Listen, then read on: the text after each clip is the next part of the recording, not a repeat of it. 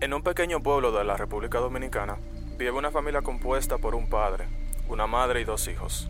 Eran una familia feliz y tranquila, hasta que un día el padre murió en un accidente. La madre, con el corazón roto, decidió mudarse con sus hijos a una casa abandonada en las afueras del pueblo.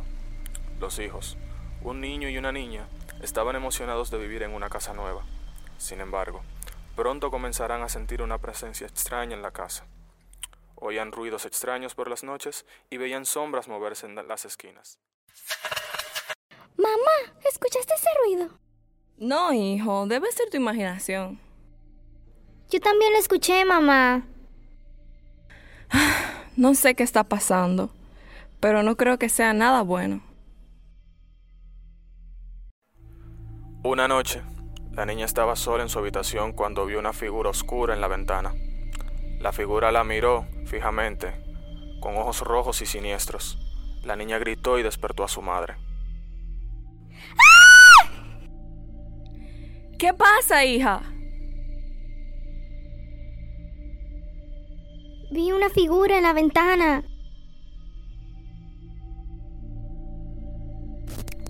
La madre revisó la casa, pero no encontró nada. Sin embargo, sabía que algo andaba mal.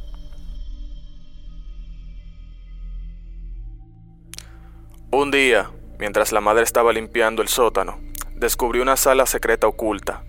En esa sala encontró objetos antiguos relacionados con la brujería, como velas, hierbas y amuletos. Entre ellos, hay un diario que detallaba rituales oscuros realizados en la casa. Estas paredes guardan secretos oscuros. La casa fue el lugar de prácticas de brujería.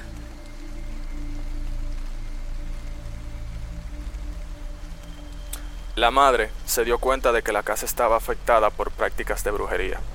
Las brujas que una vez habitaban el lugar seguían dejando su huella en forma de energías negativas. Decidida a liberar su hogar, la madre investigó más sobre la brujería y cómo revertir sus efectos. Consultó a expertos locales y aprendió rituales de purificación.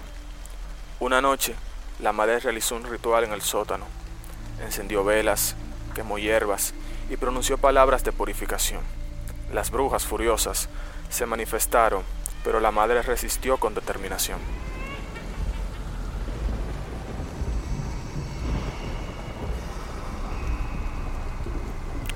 El poder de las brujas comenzó a disiparse. La casa quedó libre de su influencia maligna. La madre y sus hijos volvieron a su hogar, esta vez sin la sombra de las brujas.